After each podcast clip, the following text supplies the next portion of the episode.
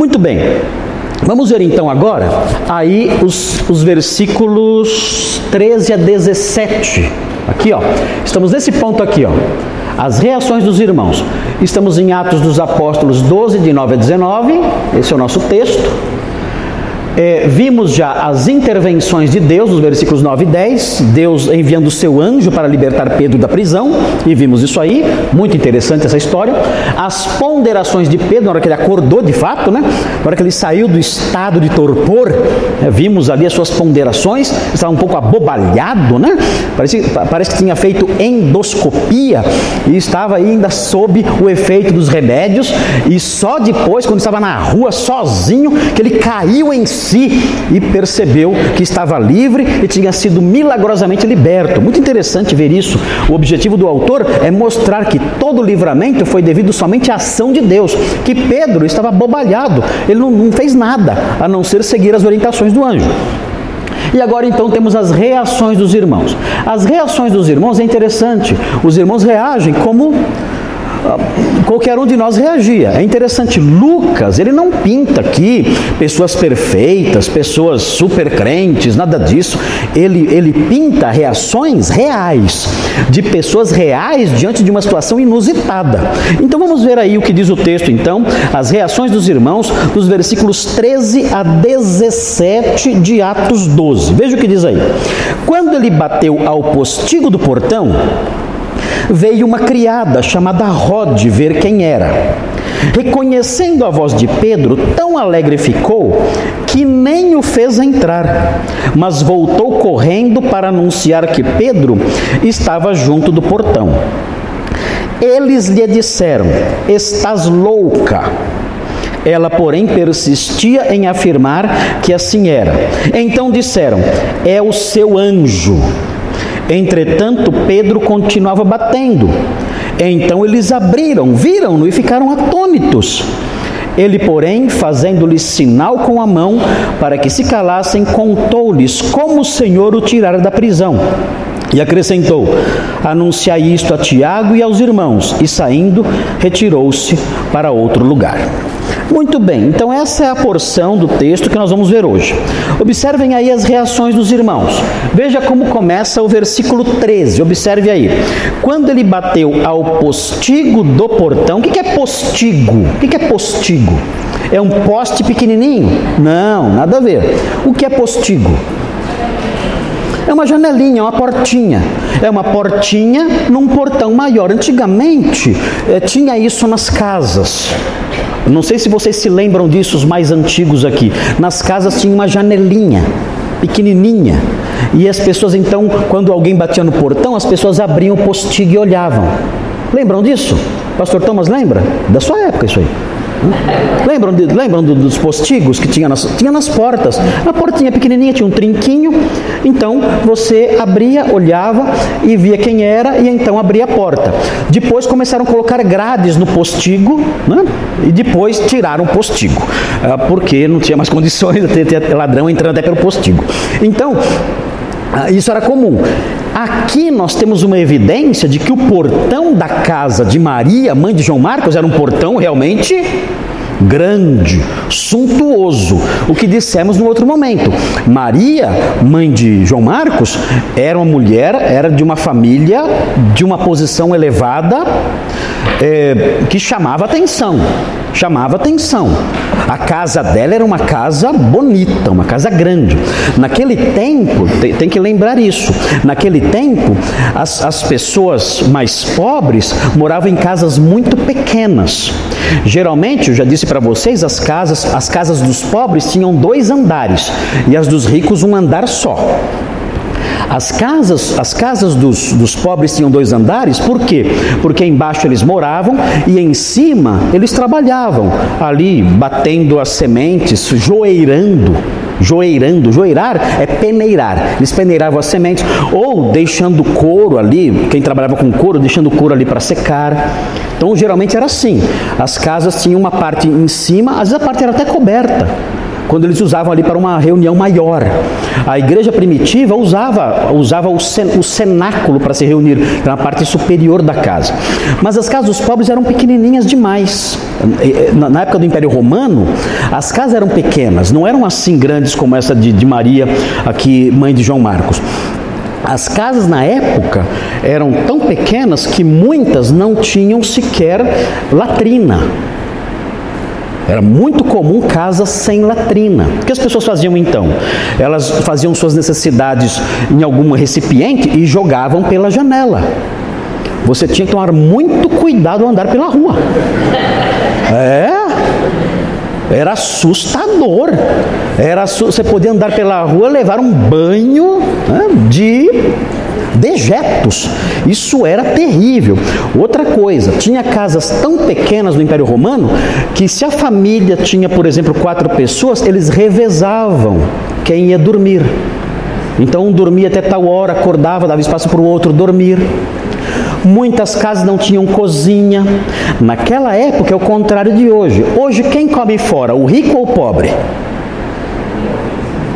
É, o rico, né? O rico.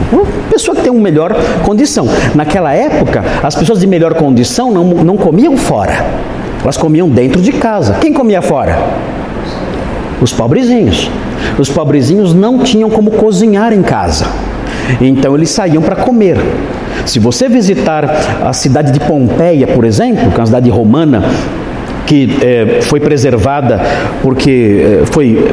Vocês sabem a história, né? No ano 79, o Vesúvio entrou em erupção e soterrou a cidade. A cidade foi resgatada depois, no século XIX, foi escavada e há casas ali inteiras, ali completas ali, que foram escavadas.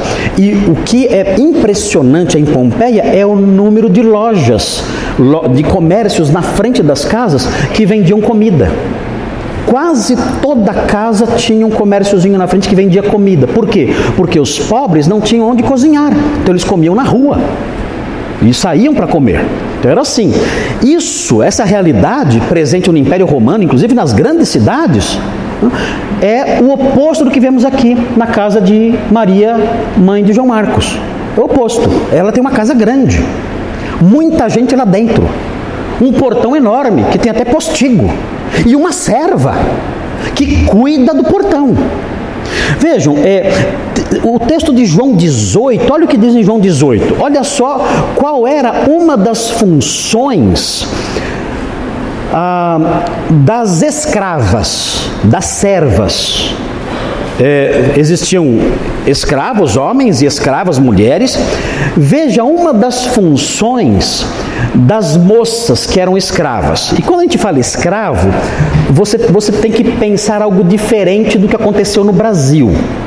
Quando a gente fala de escravo no Brasil, a gente pensa em pessoas numa condição de vida baixíssima, sendo torturadas o tempo todo, apanhando e sofrendo e comendo lixo, vivendo como animais. Não é esse tipo de escravidão que existia na época. Claro que existiam senhores perversos e a Bíblia os condena, mas de um modo geral, o escravo era praticamente um membro da família. Um membro da família que servia ali. E de um modo geral eram bem tratados cuidavam das finanças, da administração do seu senhor, se tornavam grandes amigos da família, cuidavam da educação das crianças. Não, não pensem no escravo. Na época como era no Brasil aí um tempo atrás aí, é, até 1888, quando acabou a escravidão no Brasil. Não é a mesma coisa. Claro que existiam crueldades, claro, porque o escravo era visto como uma coisa, uma propriedade, não tinha cidadania, nada disso. Mas não era o quadro que nós vemos no Brasil no século XIX. Não é, é diferente, século XIX e anteriores. Veja João 18, uma das funções das moças que eram escravas. João 18 18, 16 e 17. Veja aí se você consegue detectar uma das funções. E na casa de João tinha isso. João 18, 16 e 17. Eu vou ler aqui. João 18, 16 e 17. Pedro, porém, ficou de fora junto à porta. Aqui eles estão na casa do sumo sacerdote. Jesus foi levado para a casa do sumo sacerdote. E Pedro ficou de fora, junto à porta. Saindo, pois, o outro discípulo, que era conhecido do sumo sacerdote, falou com a. Quem é? Está escrito aí, não olha para mim que não vai estar tá escrito na minha testa. Está escrito aí no texto. Saiu para falar com quem? Com a encarregada da porta. Ou seja, tinha uma moça que cuidava do quê? Do controle remoto, né? Hum? Da fechadura eletrônica. Ela era porteira. Era uma moça que cuidava da porta. E levou a Pedro para dentro. Então a criada, encarregada da porta, de novo, olha a função dela. A função dela era essa: cuidar da porta. Se alguém batesse a porta, quem tinha que atender? Era ela. Era o trabalho dela como serva ali naquela casa.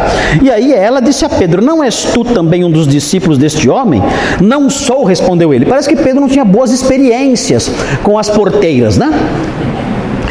A primeira que ele conhece aqui dedurou ele. E a outra com quem ele fala agora, deixa ele na mão na rua. Devia ter muita raiva das porteiras, o Pedro, né? Devia ter raiva das porteiras. Olha o que acontece: ele bateu o postigo do portão, veio uma criada chamada Rod, certamente essa criada era responsável pela porta, era criada porteira. E ela veio ver quem era. O que significa Rod? Rod significa rosa. Rosa. Nome muito comum dado às escravas da época. Escravos na época, as, as moças né, escravas, era muito comum ter esse nome, Rod, significa rosa. Veja o 14. Reconhecendo a voz de Pedro, tão alegre ficou. Será que ela era crente? Vocês acham? Acho que sim, né? Acho que ela era crente. O texto não fala, mas acho que ela era crente, porque ela ficou tão alegre, e olha só, ela nem o fez entrar. Ela, o texto não fala que ela abriu o postigo ou chegou a vê-lo, ela reconheceu a voz dele. Como que ele falava, será? O que vocês acham que ele dizia? O que vocês acham que Pedro falava? Se você fosse Pedro, tivesse acabado de escapar da fortaleza Antônia, de uma sentença fatal de morte e você estivesse altas horas da noite na porta da sua irmã em Cristo querendo entrar, como você chamaria? Como seria? abre logo essa porta. Pronto, olha lá. Abre logo essa porta. Abra essa porta.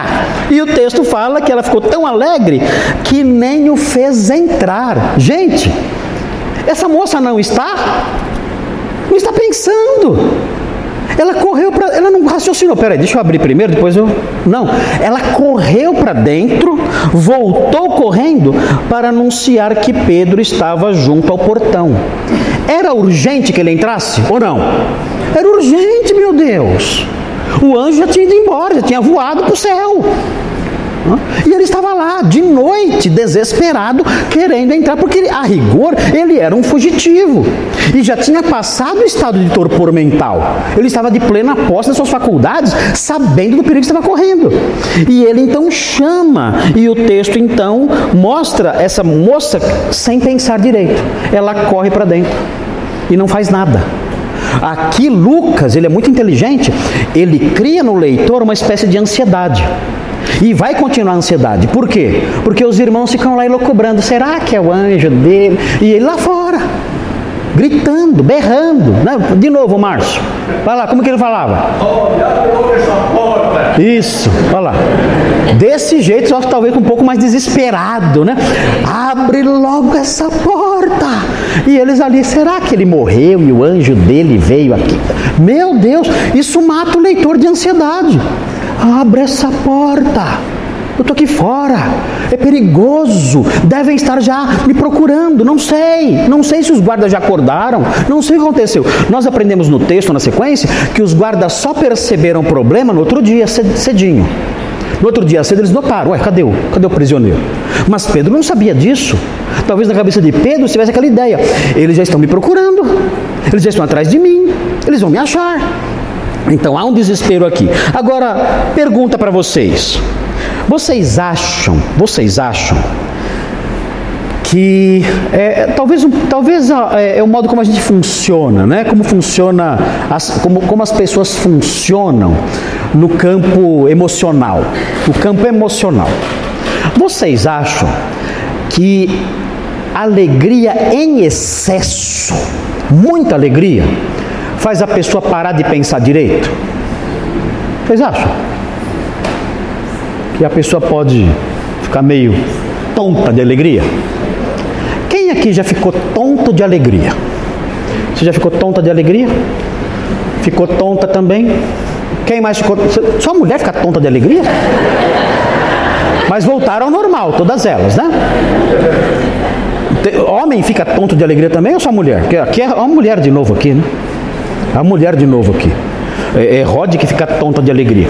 Mas quem. Só mulher fica tonta de Deve ter, Você também já ficou tonto de alegria? Já? Perdido perdido. Salvou a nossa parte aí, né? Um homem lá ficou tonto de alegria. Quem mais? Quem? Ah, você também ficou tonto de alegria.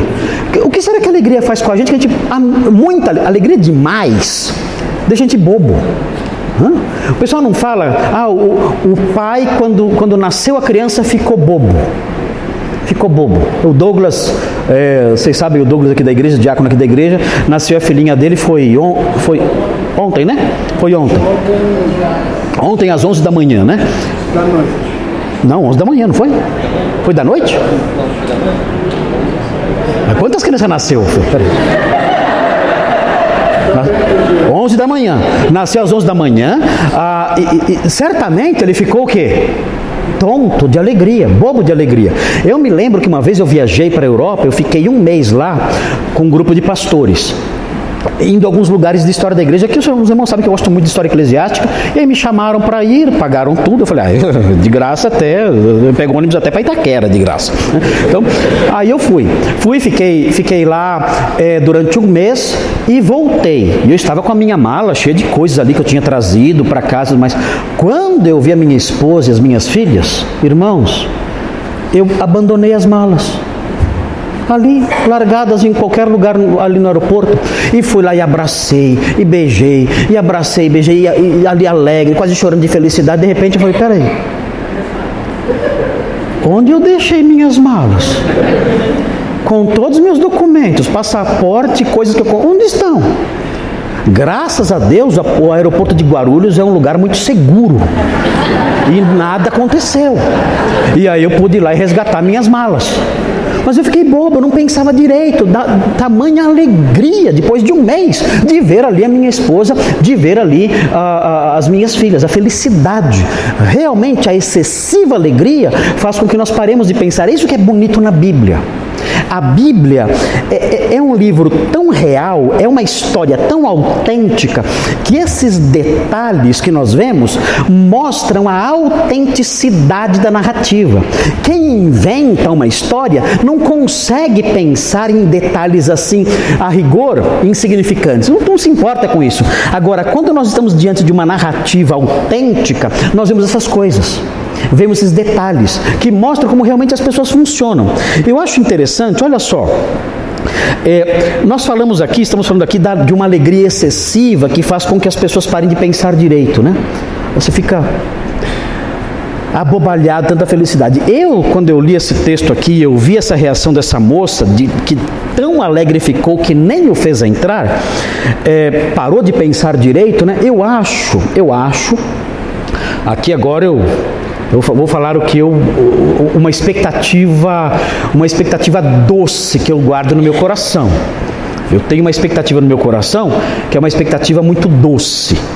Ah, e eu acho que vai se cumprir.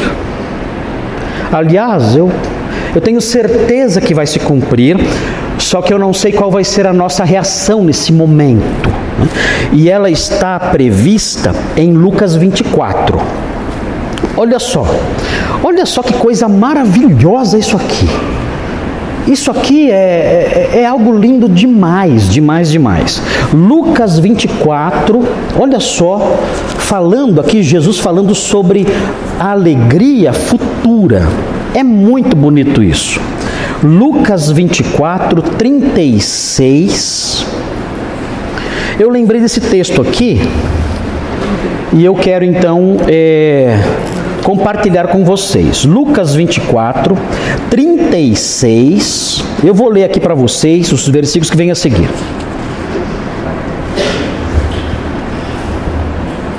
Olha só. Ah, não, esse texto aqui. Ah, não, não, não, não. Peraí. Esse texto aqui, eu estou, eu estou passando na frente aqui. É, eu estou passando na frente, é que é, é tudo Lucas 24. Mas é, esse texto aqui, na verdade, é um texto, é, não é o texto que eu falei que fala da expectativa futura. Eu pulei. É outro texto, é um texto que fala de um, da, da mesma reação dos apóstolos que ficaram assim simplesmente confusos e com a mente confusa por causa da alegria. Veja de novo aí, é de novo. Depois eu volto a falar sobre a expectativa futura. Veja aí. Falavam ainda estas coisas quando Jesus apareceu no meio deles e lhes disse: Paz seja convosco. Que momento é esse aqui? Ressurreição. Jesus tinha morrido e tinha sido sepultado. E eles estavam reunidos. E de repente apareceu Jesus no meio deles. Oi, pessoal. Ele falou: paz seja convosco, era, era saudação comum. Né? Shalom Aleichem. Paz seja convosco.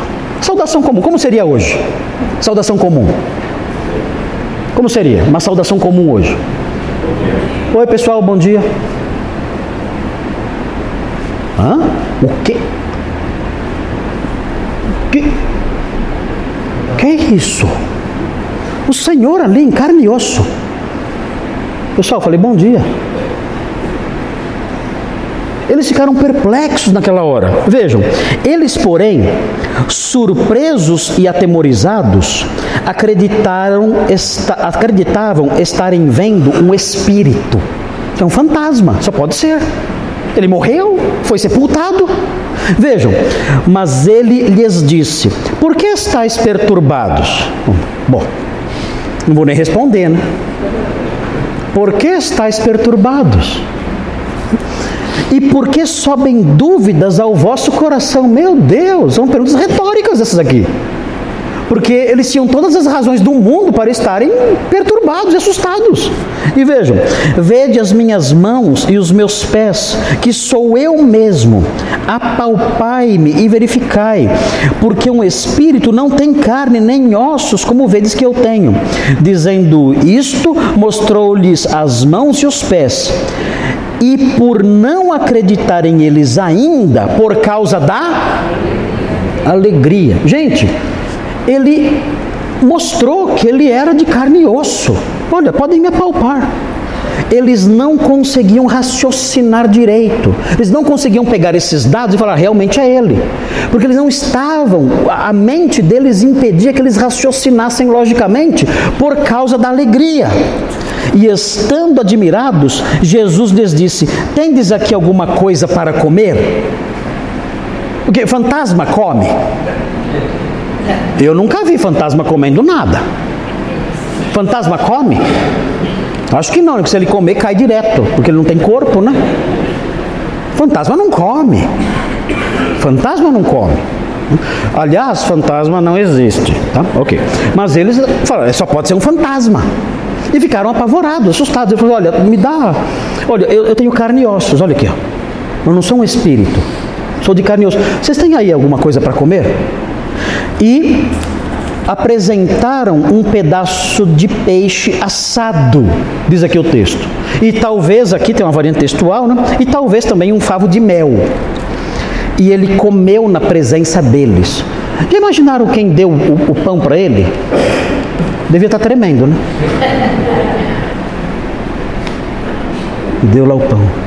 O, o peixe, né? O peixe, né? O peixe. Estava tremendo. Mas eles estavam felizes, tão alegres, que eles não conseguiam pensar direito. Aí vem a sequência do nosso texto. Então isso é comum, isso é, isso é normal. A reação de Rod pode ser uma reação absurda, mas é porque a alegria anulou o raciocínio dela.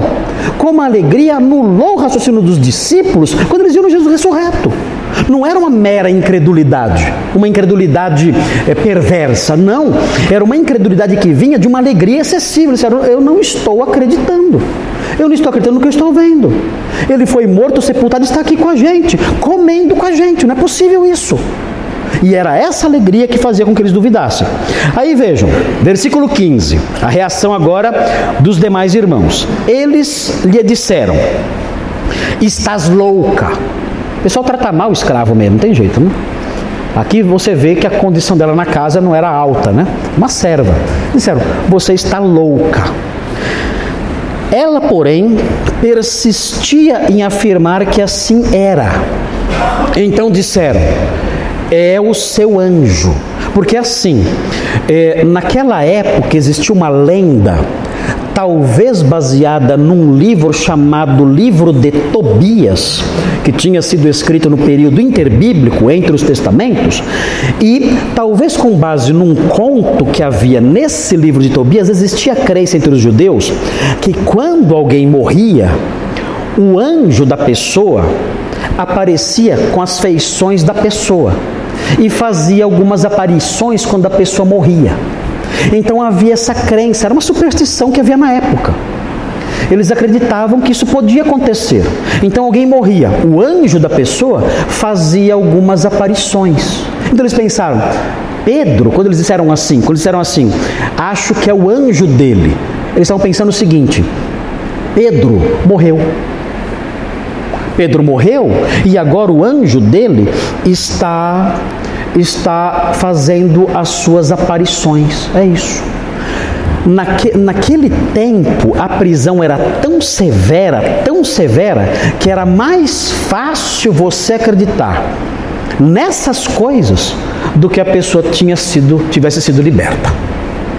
Era, era impossível a pessoa presa ser liberta assim gratuitamente. Isso é coisa de Brasil. Ah, no Brasil a pessoa ia assustar se o bandido não aparecesse na porta de casa depois de ter sido preso. Ele ia assustar, ué, mas não soltaram ainda? Ele matou três pessoas e ainda não soltaram? Como pode isso? Na época não, na época é o contrário. Eles, eles duvidam, eles preferem crer que a moça está louca, eles preferem crer que está aparecendo um espírito lá na porta, do que acreditar que soltou. Ou seja, isso realça o tamanho do, o tamanho do milagre. O milagre foi gigantesco. E vejam, um, eles, de acordo com essa narrativa do versículo 15, eles não acreditam nela, eles não conseguem acreditar nela também pelo fato de ser uma notícia muito alegre. É alegre demais. Assim como Rod não acreditou por causa da alegria, eles também não acreditam por causa disso. É, é uma notícia tão boa, tão boa, que não dá para acreditar. Agora que eu queria mostrar para vocês um texto que fala sobre a alegria que Jesus falou, é, e é em Lucas 24 também, por isso que eu confundi aqui. Lucas 24, os versículos 9 a 12. Olha só que bonito isso aqui, que, que doce esperança nós temos aqui e que vai se cumprir um dia. Olha só, João 16, 20. Agora sim. É disso aqui que eu quero é, falar, falar para vocês. Algo muito interessante aqui. Lucas, não, Lucas não, João 16, 20. Olha só o que diz aqui. Em verdade, em verdade eu vos digo, que chorareis e vos lamentareis, e o mundo se alegrará Olha só que coisa triste isso aqui, esse contraste, não é? Vocês vão chorar e se lamentar, e o mundo se alegrará. Vós ficareis tristes, diz a Bíblia. Olha que coisa horrível isso.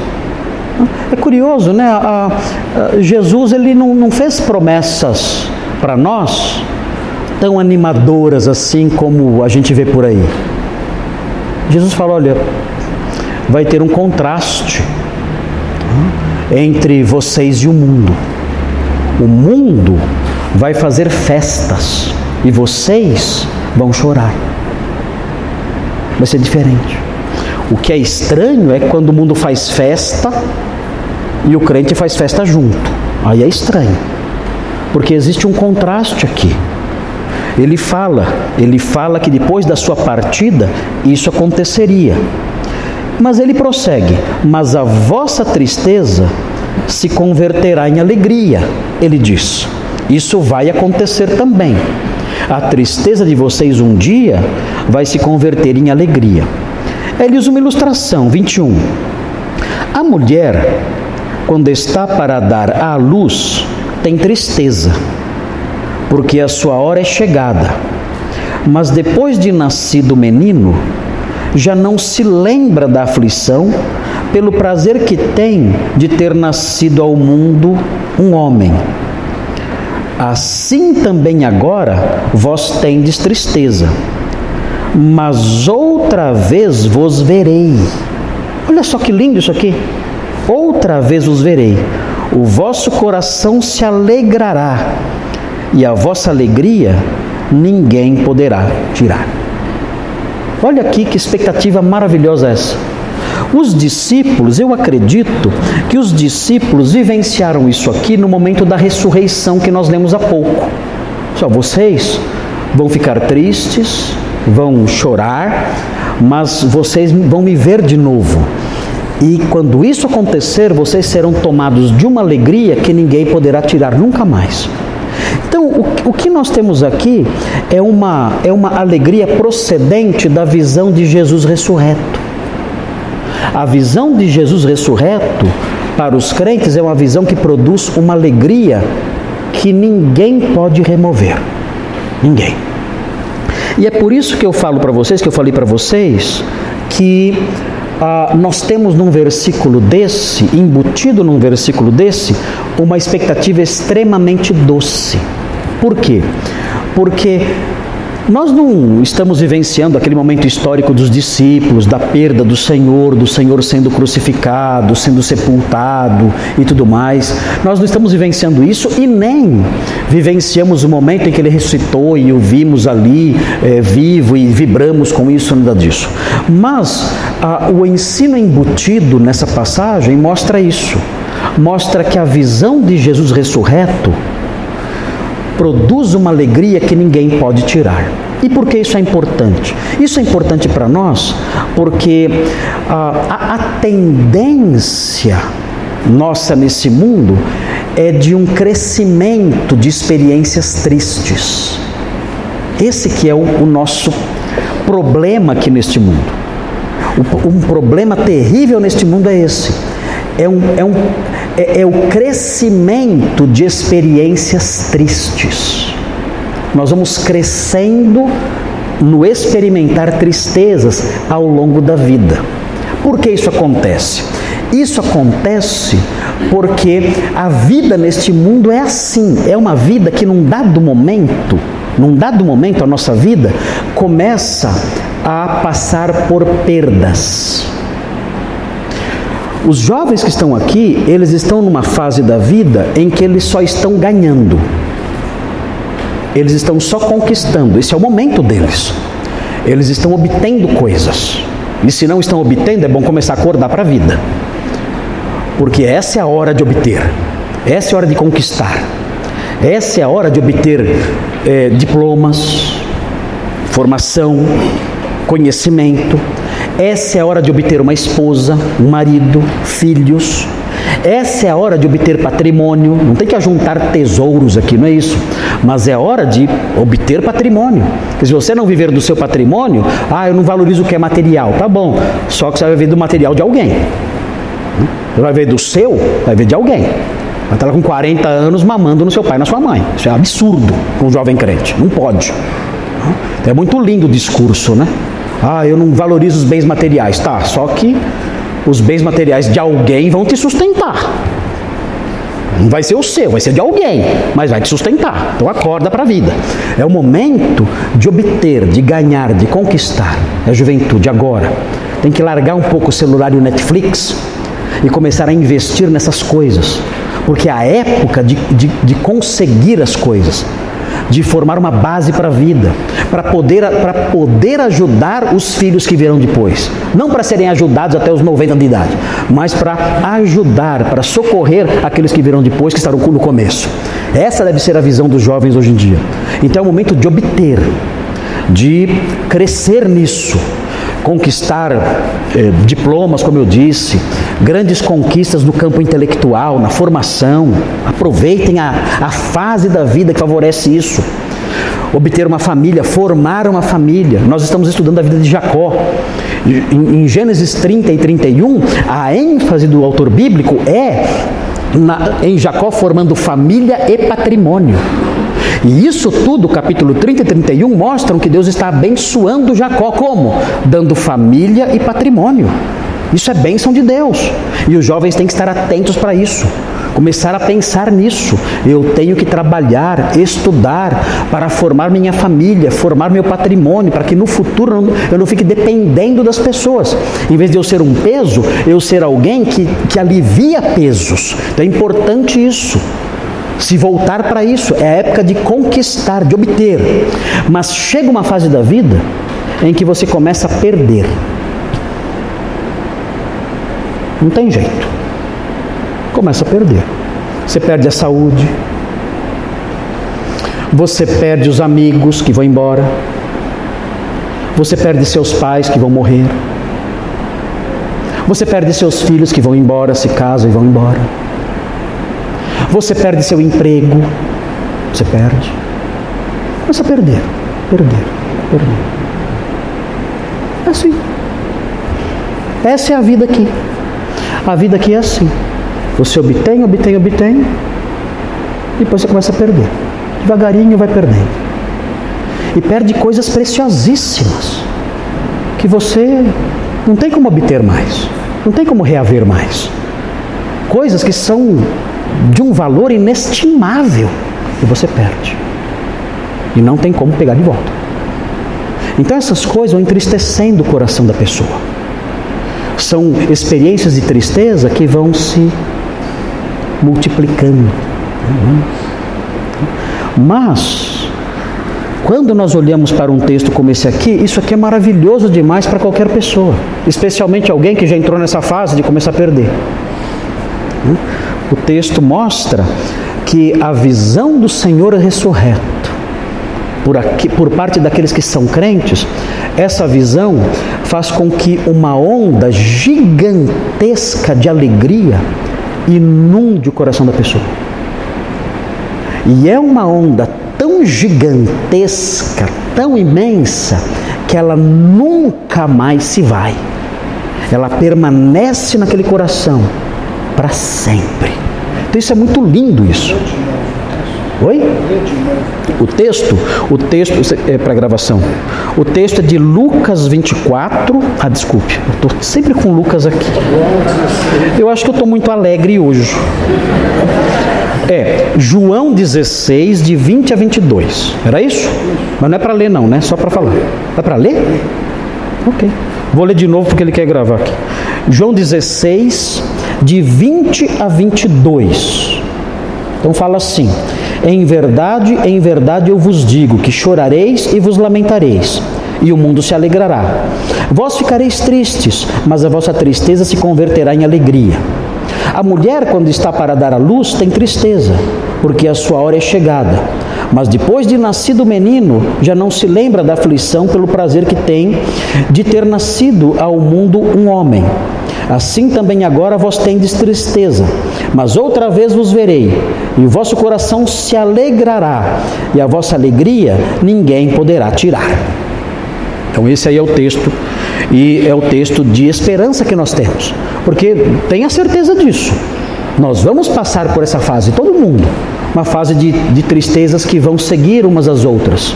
Normal, a vida é assim, a vida é neste mundo. Mas nós que somos crentes temos uma expectativa de que depois disso nós seremos invadidos por uma tristeza que ninguém poderá tirar. Então, isso é um, uma alegria, né? Que ninguém poderá tirar. Né? Seremos invadidos por isso e essa alegria ninguém poderá remover de nós. Eu não sei, eu não sei qual será a nossa reação nesse dia. Será que vamos ficar abobalhados também? Acho que sim, né? A tam, tamanha a alegria que teremos no coração no dia em que estivermos com o Senhor. Ele é, é interessante. É, quando você estuda o livro de Jó, você você vê que ele, ele perdeu ele perdeu a sua a sua saúde, ele perdeu a sua família, ele perdeu a sua fortuna e ele perdeu a sua fama. Dá para fazer até tudo com F se quiser, quer ver? Ó? Ele perdeu a sua força física, ele perdeu a sua fortuna, ele perdeu a sua família e ele perdeu a sua fama. Perdeu tudo. Aí um dia ele falou assim: Eu sei que o meu redentor vive. O que foi que ele não perdeu? Caramba, ele acabou de falar. Eu sei que o meu redentor vive. O que foi que ele ainda tinha? Ele tinha um redentor. Perdeu tudo. Mas ele tinha uma coisa ainda ele não podia mais falar minha família, minha fortuna, minha saúde, perdeu tudo. Mas ele podia falar: Eu sei que o meu redentor vive. Eu sei. Eu sei que o meu redentor vive e um dia ele vai se levantar sobre a terra. E então, nesse dia, com estes olhos eu verei. Não serão outros olhos, serão esses aqui, ó. Eu vou vê-lo com estes olhos aqui o meu, meu. Esse eu não perco, o meu redentor. Eu vou vê-lo com estes olhos naquele dia. Eu sei, ele é meu, ele é meu e nunca deixará de ser meu. É a possessão perene que eu tenho e eu vou vê-lo um dia. Eu perdi tudo, mas o meu redentor ainda é meu. Isso é muito maravilhoso. Isso aí é enriquecedor demais. É, isso, o nome disso é felicidade. Nada pode tirar a felicidade de alguém que tem essa esperança. Nada. Jó sentado num monte de lixo, raspando as feridas do seu corpo, purulentas, imundas, ali com um caco de telha. E falou isso. Eu sei que o meu redentor está vivo. Eu perdi tudo, mas ainda tenho um redentor. É muito maravilhoso isso, isso é lindo demais. E nós temos isso também, e naquele dia nada poderá tirar a nossa alegria. Muito bem, vocês veem aí uh, o texto do versículo 15, eles dizendo: Você está louca. Ela, porém, persistia em afirmar que assim era. Então disseram: É o seu anjo. Isso aqui está acontecendo por quê? Porque eles estavam orando, não estavam? Eles estavam orando? Eles não tinham fé? Ora, ora, ora, ora, ora. Quando Deus responde, ah, não é. Ah, que, que, que raio de, de fé é essa aí? Por quê? Vocês acham que essa reação deles foi errada ou certa? Errada, certa ou nem errada nem certa? Normal. O que vocês acham? Estavam orando. Ó oh, Deus, liberta Pedro. Ó oh, Deus, ajuda, socorre, faça ah, alguma coisa. Estenda a sua mão. Livra Pedro, nosso grande líder. Por favor. Aí, aí Pedro aparece na porta. Ah, é nada. O que vocês acham? O que vocês acham? Esse, essa igreja é uma igreja fraca, que não tem fé? Ou é uma igreja que não é fraca, mas ela reage de modo normal? O que vocês acham? Quem, quem aqui está decepcionado com essa igreja? Quem? A igreja, que igreja? Orando ali de noite quando responde, ah, não é. Ah, que absurdo essa igreja. Eu jamais faria isso. Eu jamais faria isso.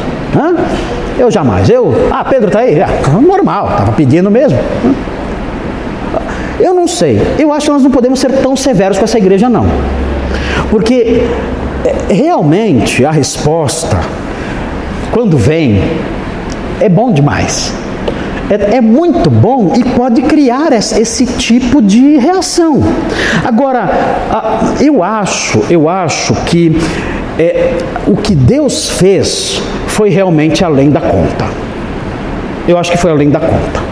Eu acho que eles estavam pedindo, Senhor, opera, né? Não, sei se falava opera, porque não sei se eram pentecostais, né? mas é, Senhor, é, atua, é, trabalha, é, faça alguma coisa. Talvez eles pensassem, sei lá, é, Herodes chamando e, e libertando, alguma, mas não algo assim tão inusitado.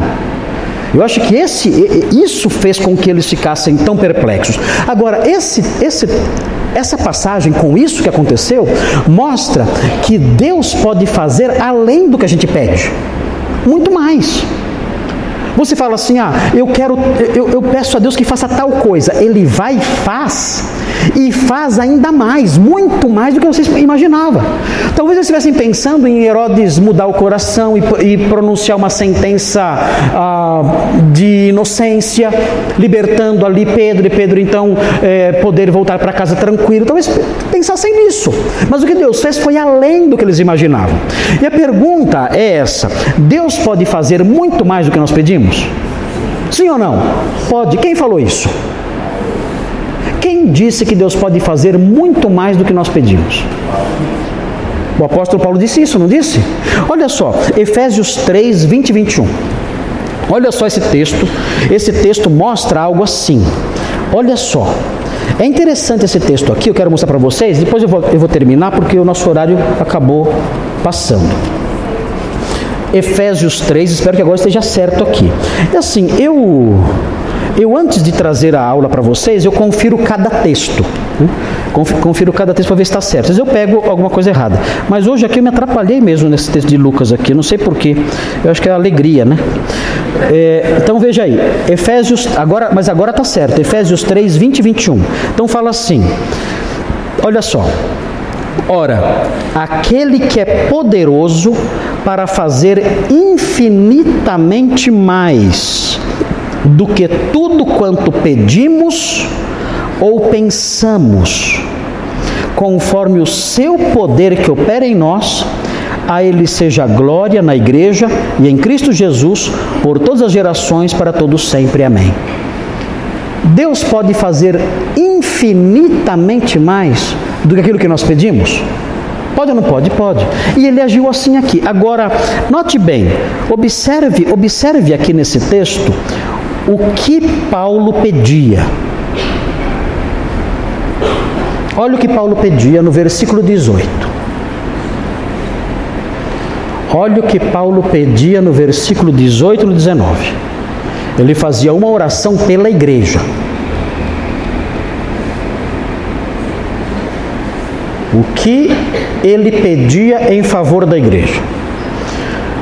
Ele pedia a Deus que a igreja pudesse compreender. Compreender o quê? O amor de Cristo, no versículo 19. Onde está a contradição entre o versículo 18 e 19? Existe uma contradição entre o versículo 18 e 19.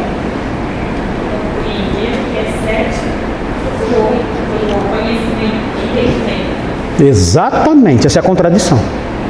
O apóstolo Paulo está sendo contraditório aqui. Olha só, ele pede para a igreja, para que Deus conceda à igreja, que a igreja compreenda o amor de Cristo, que é um amor que não dá para compreender. Como é que é? É isso aí. Senhor, faça com que a igreja compreenda o amor de Cristo, que é um amor que não dá para compreender. Oh, como é que você pede uma coisa dessa? Como é que você pede para compreender o que não dá para compreender? E aí vem o restante do versículo: aquele que é poderoso para fazer infinitamente mais do que pedimos ou pensamos a Ele seja a glória. Então eu posso pedir a Deus até o que não, não faz sentido. Hã? Posso pedir até para o pastor Thomas criar cabelo. Eu posso, eu posso apresentar a Deus qualquer petição, porque Ele é poderoso para fazer infinitamente mais do que pedimos ou pensamos. Ele fala que Ele quer que a igreja conheça o amor que não dá para conhecer e compreenda o amor que não dá para compreender, para que eles fossem tomados de toda a plenitude de Deus. Ele disse: se vocês conhecerem o tamanho do amor de Cristo, eles serão dominados por Cristo. Quando fala plenitude de Deus, é o domínio de Deus sobre a pessoa. Deus vai dominar totalmente aquele que compreende o amor dele por ele. Se vocês conhecerem o tamanho do amor de Cristo por vocês, esse, esse conhecimento fará com que o próprio Deus domine vocês totalmente. Então Paulo pedia isso, Senhor, faça com que eles conheçam o amor de Cristo, para que eles sejam tomados de toda a plenitude de Deus. Ele pedia isso e sabia que isso era pedir o impossível. Mas ele fala: Deus é poderoso para fazer infinitamente mais do que pedimos ou pensamos. E uh, nós devemos pedir isso a Deus, suplicar a Deus, Senhor, faça com que eu entenda o que não dá para entender. O Senhor, certa vez, Lá em Jerusalém, quando a igreja estava pedindo para libertar Pedro, o Senhor fez muito mais do que eles esperavam. Talvez eles esperassem uma libertação, sim, mas não daquele jeito. O Senhor agiu de um modo que ultrapassou a compreensão deles, foi muito além daquilo que eles esperavam, ao ponto deles sequer acreditarem na sua resposta, provando, ilustrando que isso aqui é verdade, mostrando que é verdade isso aqui que o Senhor pode fazer muito mais do que pedimos ou pensamos. Então nós também aqui, hoje, na Igreja Batista Redenção, temos um pedido também. Não tem ninguém aqui preso por enquanto. Mas nós temos um pedido, como o pedido do apóstolo Paulo aqui.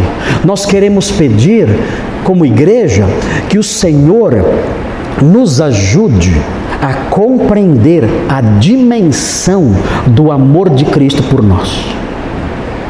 Nós não conhecemos a dimensão desse amor. Nós não conhecemos a altura, a profundidade, a largura. Nós não conhecemos as dimensões desse amor. Até porque a compreensão disso é impossível. Porque esse amor excede todo entendimento.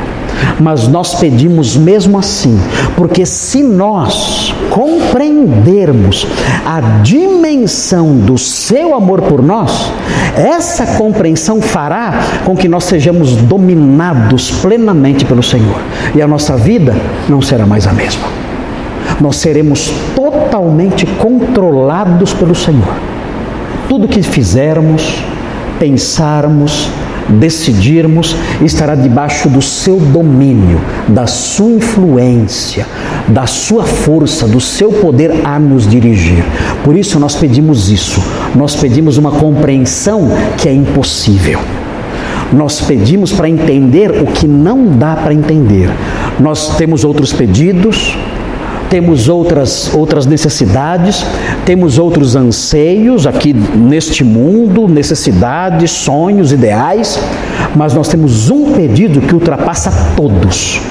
O nosso pedido é esse: ajuda-nos a compreender o tamanho do amor de Cristo, porque se entendermos isso, nós seremos totalmente transformados no nosso modo de agir.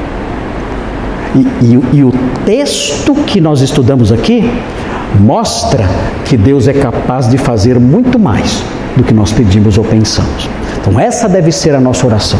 Então, hoje, quando o pastor Nicolas nos, nos despedir eh, com a oração, depois dos avisos, nós vamos orar pedindo isso.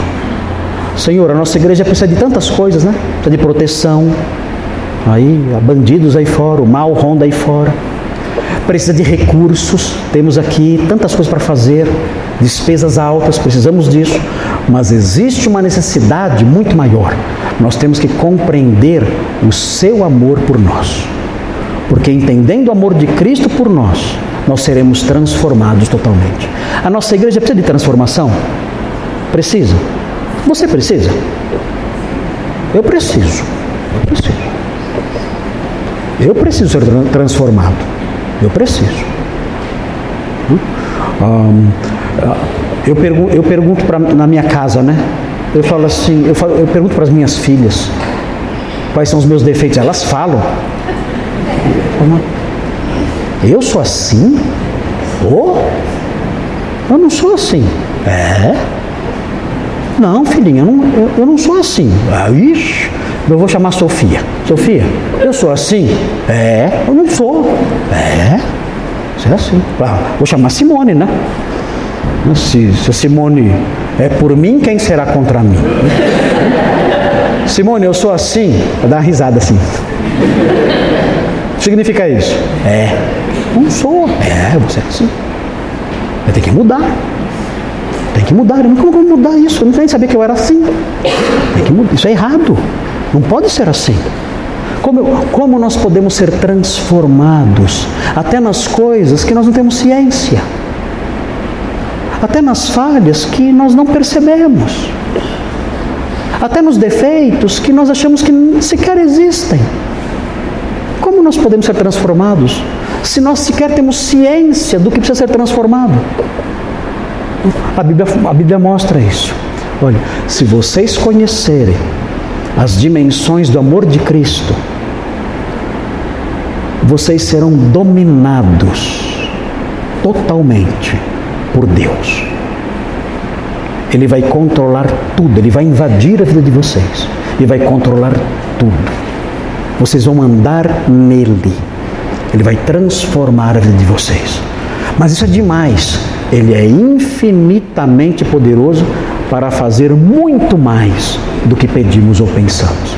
E todos nós precisamos disso aqui na igreja. A nossa igreja é uma igreja muito boa. A nossa igreja é uma igreja muito boa.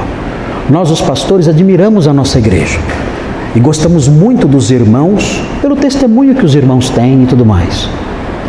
Mas nós sabemos que, assim como nós, pastores, todos os irmãos precisam de amadurecimento. Assim como nós, pastores, temos as, as, falhas que precisam ser superadas, todos nós precisamos superar as falhas que não honram o nosso Deus. E, e, e a forma como isso pode acontecer passa por isso. O apóstolo Paulo disse aos Efésios: Eu oro para que vocês conheçam o amor de Cristo. E conhecendo esse amor, vocês serão dominados por Deus. Vocês serão transformados, totalmente controlados por Ele. E a vida de vocês não vai ser mais a mesma. Muito bem, queridos, vamos parar por aqui agora. O pastor Nicolas vai fazer o encerramento e depois o pastor Nicolas ora pedindo essas coisas ao nosso Deus, para que nós conheçamos o amor de Cristo que excede todo entendimento.